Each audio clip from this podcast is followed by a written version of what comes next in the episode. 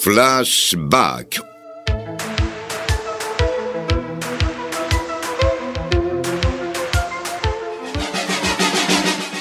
Producción y conducción de Agustín Benelli.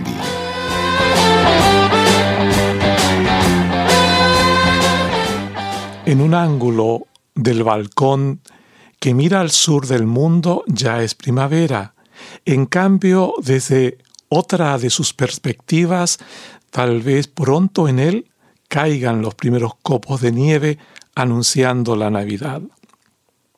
Mirar desde el balcón de la poesía requiere valor, porque desde el miramos al interior del corazón y eso es algo que significa enfrentar grandes desafíos. Mirar en el corazón humano es mirar desde donde todo tipo de animales y monstruos han salido por el mundo. Tal vez el poema lo podríamos considerar como un retrato de la humanidad, enseñando todos sus matices, donde hay cosas feas y hermosas.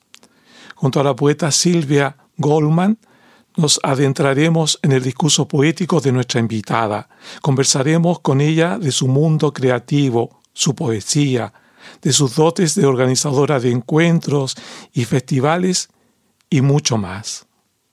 Juana Iris Gergen, de Puerto Rico, ha publicado La sal de las brujas, La piel a medias, Las ilusas y Mar en los huesos su poesía aparece en las antologías Latin USA y Between the Heart and the Land.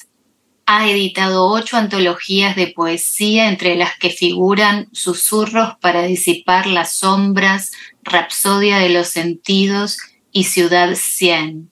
Fue iniciadora y coorganizadora conjuntamente con la organización Contratiempo del Festival Internacional de Poesía Poesía en Abril en Chicago ha recibido el Premio Contratiempo de Cultura, el Premio José Revueltas y tiene inéditos los poemarios Las celdas de Iris y este Nuestro Nosotras, que también ha sido publicado al inglés y que fuera seleccionado en Inglaterra como mejor libro de poesía de este año poeta Juana Gergen.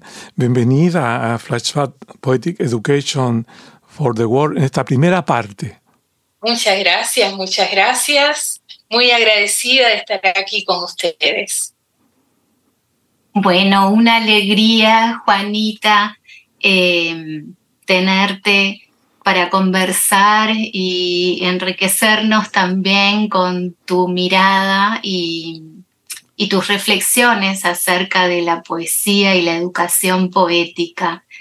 Em, yo quería comenzar eh, hablando un poquito de tu poema eh, Tánatos 12, poema de la niña que revive al padre muerto, y aprovechar para preguntarte mm, por algunos rastros que he visto continúan en otros o hilos recurrentes que he visto continúan en otros de los poemas que te he escuchado eh, recitar y también que he tenido la oportunidad de leerte, tiene que ver con el vínculo entre el duelo, la reparación y la imaginación.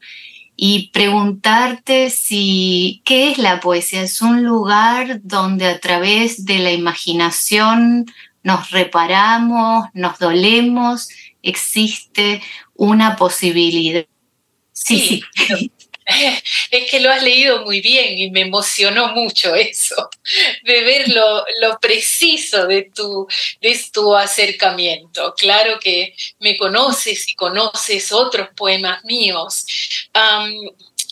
me parece que este poema en particular, este Tánatos, es de ese nuevo poemario en el que eh, estoy trabajando hace unos años y es como, como la lucha libre, es como me estoy, estoy uh, haciendo lucha libre con el ángel, como Jacob. Eh, estoy tratando de encontrar una manera de disipar las sombras.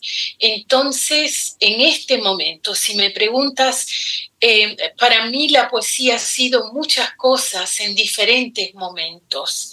En Mar en los Huesos es una recuperación de voz. En La piel a medias es una manera de celebrar la maternidad y celebrar a mis hijos, ¿no? Eh, entonces, en este momento eh, es algo interesante para mí misma porque he regresado a la poesía como una manera de disipar sombras, de exorcizar, si, quiere, si se quiere. hemos vuelto a Puerto Rico y me encuentro con, con mi celda, con la verdadera... Eh, era Freud el que decía que los seres humanos estábamos entre esos dos impulsos, del eros y del tánatos.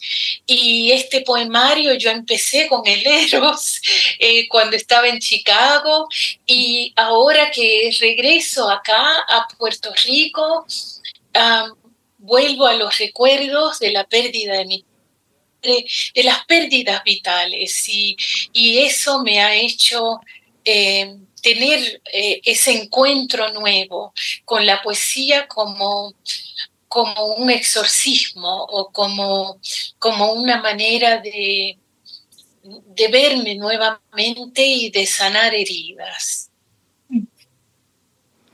Eh, Juanita, ahondando más en algunos aspectos del significado de la poesía que puede tener para nosotros como seres humanos. Em, hay una declaración del poeta Raúl Zurita eh, que en una de sus partes dice, eh, hay en la poesía una posición ética que va más allá de todas las contradicciones que puedas tener como persona.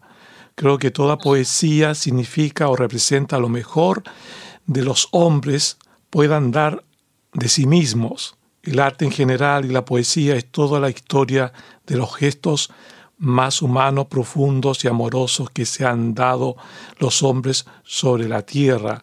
Yo la verdad que objeto un poco esta declaración, pero quería citártela porque para poder eh, tal vez eh, señalar en este caso tu visión de la, de la poesía, porque eh, eh, considero muy antropocéntrica la, posición de Raúl Zurita y deja de lado aspectos de la naturaleza, cosas que nos proveen a nosotros de belleza, de, un sentido que está fuera de nosotros mismos y que buscamos su explicación, pero también obviamente está lo de adentro, ¿no? Eh, y, un poco lo que tú decías, la poesía como para em, eh, exorcizar algunas cosas que han tocado el fuero íntimo, el corazón y, aclarar algunas cosas. Me parece eh, que dependiendo, en mi caso, ¿no? Eh, dependiendo el poemario dependiendo la colección de poemas, es el enfoque, e, e, es como si, si cada, eh, cada libro fuera una cajita donde, ah, donde uno ata el tachito de hierbas y ahí pone... Em, tiene una función, como si cada cajita tuviese una función. No sé si conocen a un artista eh, de Estados Unidos que se llama o se llamaba Joseph Cornell y hacía unas cajitas de vida que están en el museo, hay muchas en el Museo de Chicago o en el Museo em, de Nueva York, están sus cajitas. Y estas cajitas, uno se asoma a la cajita y él juntaba como pedazos de vida y alguien le dijo que si ese era su, su cuál era su, su arte, su, su posición vital ante ese arte. Y Joseph Cornell dijo algo como, cada cajita es un pedazo de vida o cada colección de cajitas es un pedazo de vida. Entonces, en ese poema que Silvia citaba, el Tánatos 12 pertenece a esta colección de la celda del iris que son esas dos celdas, el Eros y el Tánatos. Entonces eso llama, como tú decías, a lo íntimo. Sin embargo, eh, yo concuerdo con Zurita en, en, otras cosas. Este nuestro nosotras, este otro poemario, que es curioso porque casi que los estoy trabajando uno a la voz del otro. Es, es lleva el sello eh, de ars poética de Zurita. Está buscando lo antropomórfico, lo que nos está pasando ahora, lo que la vivencia del hombre hacia el hombre, casi como el hombre, el lobo del hombre, y deja ver qué puedo hacer con esto. Silvia tiene un poema que, que me ha enviado a, una niñita que se llama Abigail y eh, ese poema me conmovió mucho porque tiene esa mirada que yo estoy buscando en este nuestro nosotras, conectarme con la humanidad de una manera de una manera poética, tratando de narrar el, el horror. ¿Cómo se narra? Sí, Juanita, sobre esto que decís, cómo se narra el horror, bueno, muchas cosas en relación a lo que dijiste, pero esa era una de mis preguntas también porque mm, e, en ese poema que es tan poderoso, que quizás ya sea buen momento para pedirte que nos leyeras algo, pero en ese poema eh, decís algo que a mí me impactó mucho, eh, que tiene que ver con esto, como, eh, con el cómo se narra el horror o se puede narrar el horror, cuando decís no hay manera en que el poema quepa o quepe en lo que dije, quepa o quepe, perdón, en lo que dije. Este, y, y pensaba también en esa cita de Adorno famosa, ¿no? Que no era posible escribir poesía después de Auschwitz. y sí. y quería preguntarte, bueno, porque creo que en este sentido estás atravesando muchos temas importantes, ¿no? Puede eh, que la poesía entra en el horror, el horror entra en el poema, cómo es esa relación, hay una, hay una mirada esperanzada de tu parte, es necesaria la poesía en estos momentos, esa búsqueda de la que hablas, en qué momento te encontrás en, en este sentido, eh, en cuanto a tu mirada y tu búsqueda, en qué lugar, una posición esperanzada, difícil, bueno, para que nos cuentes y compartas, ¿no? Y bueno, como, como poeta necesito el espacio íntimo, necesito exorcizar para poder acercarme al horror también como poeta. Porque el punto es ese que dijiste, ¿cómo, cómo, cómo hacer poesía después de Auschwitz? ¿Cómo narrar el horror o todos los horrores que están sucediendo ahora mismo en diferentes ámbitos eh, eh, vitales. Para mí es necesario narrarlo, es una, es una necesidad hacerme parte de, del mundo en que vivo como poeta, con mi poesía. Entonces yo he escogido el horror de los feminicidios en este caso. Pero trato de escaparme con esto de la celda del iris y el eros y el tánatos y mis propios demonios, porque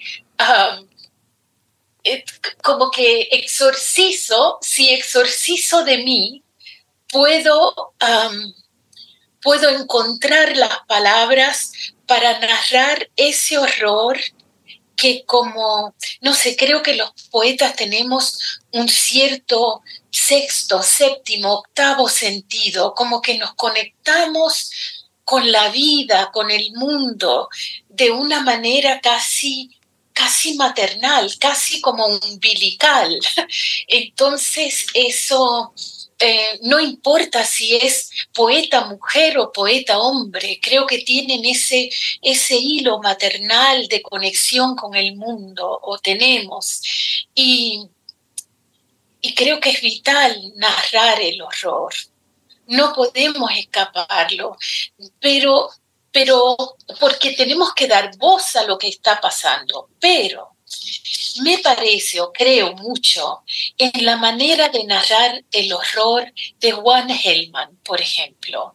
Juan Hellman, cuando hablaba de los desaparecidos, ah, tiene un poema que al final están los desaparecidos bailando en otro lugar. No sabemos dónde. Sabemos que los desaparecieron y se encontraron en ese lugar de los desaparecidos y que de repente al encontrarse hacen una fiesta y se llaman hermanito, hermanita y danzan. Entonces para mí es importante que se vea el horror, pero también es importante no perder de vista que en algún momento ese horror me gustaría darle un espacio salvador posible. No dejarlo, no dejarlo en el horror. Pensar que los, los desaparecidos o los secuestrados vuelven, que hay un espacio para eso también. Eh, Juanita, y cuando tú has cerrado un texto donde narras eh, el horror, eh, ¿qué, ha pasado contigo eh, en, tu intimidad? una vez que está concretado el texto, ¿has sentido que tus demonios desaparecen? Sí, es una catarsis. No sé si han visto un, eso es un programa de la tele eh, de Estados Unidos que se llamaba Friends, amigos. Y había una de esos, del grupo ese de amigos, que, que, le pasaban muchas cosas horribles. Y ella cada vez que le pasaba algo horrible y los amigos venían a, a consolarla, ella les decía, no, váyanse, que tengo que hacer catarsis. Entonces su catarsis era, se, se, sentaba en una esquinita de su sala y se ponía como si fuera a meditar. Entonces tú pensabas que, estaba, que iba a meditar, pero decía en voz muy alta, ahora voy a llorar. Y empezaba a llorar a sacárselo. Y eso me pasa cuando escribo estos poemas que son fuertes y que a veces los escribo eh, con el corazón en la mano. O cuando leo un poema fuerte, porque no es solamente la catarsis de la escritura, me parece que es también la catarsis de la lectura. Cuando leí este poema para Abigail de Silvia, eh, yo estaba tratando de leer con mi cabeza sin pronunciar en voz alta, pero estaba tan ahogada en llanto que no podía. Entonces es como que me quedo, te aseguro, como una seda, como dicen los españoles. Después que terminó un poema de estos y voy de una evolución de que cómo puedo aguantar, cómo puede el mundo aguantar este horror, a una posición de decir, lo saqué, le di voz. Alguien va a conocer el nombre de Fátima Cecilia, por ejemplo, en ese poema que digo, lo que, lo que escribo no cabe en este poema. Es tanto el horror que no cabe aquí, pero por lo menos sé que el que lee va a pasar por otro tipo de catarsis al ver que hay una niña de siete años asesinada y que su nombre era Fátima Cecilia. Entonces eso como que me lo exorcizo, sí, me da un tipo de paz. No es la paz absoluta, pero es un tipo de paz de, de decir se quedará en la página y alguien lo leerá en algún momento. Sí, eso me sucede. Es, hermoso lo que decís, Juanita. Además, eh, bueno, esto de la catarsis de la lectura me parece muy, muy, muy linda esta imagen. Y está también lo de la, pienso en esta idea de las cajitas y, las celdas, ¿no? Que hay como una relación ah. que se trata de espacios, ¿no? Espacios vacíos y, el poema también puede ser una cajita o una celda. Exacto. Exacto, exacto, lo justo, eres maravillosa interpretando. Pero léenos el, el poema, una de tus cajitas, antes de que se termine. Bueno, pues, em, ¿de qué quieres? ¿De la celda del iris, que son los íntimos, o del horror, que son los de este nuestro nosotras? ¿Cuál prefieres? Lo que quiera. Entonces voy a leer este de este nuestro nosotras, el número 8, que es por Fátima Cecilia Aldiguet, de siete años, eh, que desapareció en México el 11 de febrero del 2020. Ah, la torturaron, la asfixiaron y apareció desnuda en una calle. Todo se mira tranquilo en un cuento de niños. La casita en el bosque, las mariposas en la alcoba, el amigo imaginario con pasitos de algodón escribiendo futuro en la página en blanco y un árbol y una fuente al centro de siete caminitos. He dicho caminitos, fuente, algodón y mariposas. No hay manera que el poema quepa en lo que dije. El poema es vivir la transición en el umbral, quietud de ventanales, quitándole cerrojo al arco iris, donde falta el oxígeno exacto para dejar calor en los cuerpitos desnudos. Oxígeno. Ah, el oxígeno, la ofrenda que guarda el secreto de niñas inéditas en un cadiz de cuna. Lo que digo brota y se marchita ahora mismo. Lo que escribo, lo que lees, lo que se va es lo que ya se fue. Aunque todo sea nuevo ante ojos con coraza, aunque todo se diga por primera vez cuando nadie lo escucha, esos cuerpitos borrados, esa plegaria de un tu nombre que se acurruca trémula, aterida en la multitud de rostros nuestros, como secuestro orquestado que se oculta sin vida, sin destinos de anillo en dedo, sin gestos de belleza venidera, sin casita en el bosque, sin fuente, sin mariposas, sin pasitos de algodón, sin caminitos. No son un cuento de niños, son un poema sin destino, son siete columpios meciéndose en el vacío.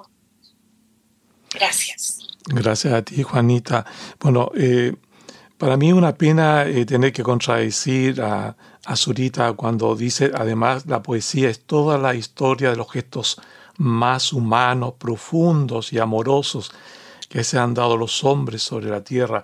Lamentablemente, al compadecernos por la crueldad que sufren otros, tenemos que asumir que también la, poesía tiene que eh, hacerse cargo de, de muchos horrores Em, Juanita, eh, nosotros estamos eh, ya por terminar nuestra conversación en esta primera parte, pero eh, va a haber una segunda parte, les comento a los amigos auditores, donde vamos a poder seguir, conversando con Juanita junto a Silvia Goldman.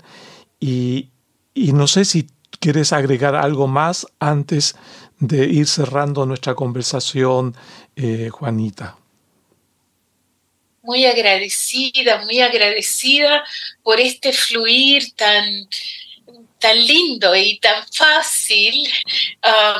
este, hablar de la poesía no es fácil, pero ustedes con su eh, interpretación certera, con su carisma, eh, han hecho que, que salgan las palabras fácilmente y yo estoy muy agradecida.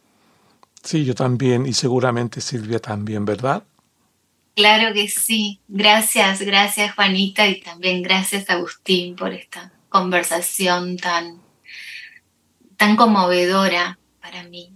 Hasta la próxima semana entonces.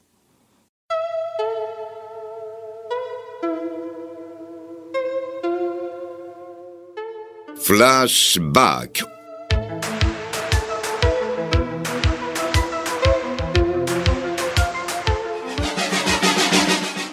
Producción y conducción de Agustín Benelli.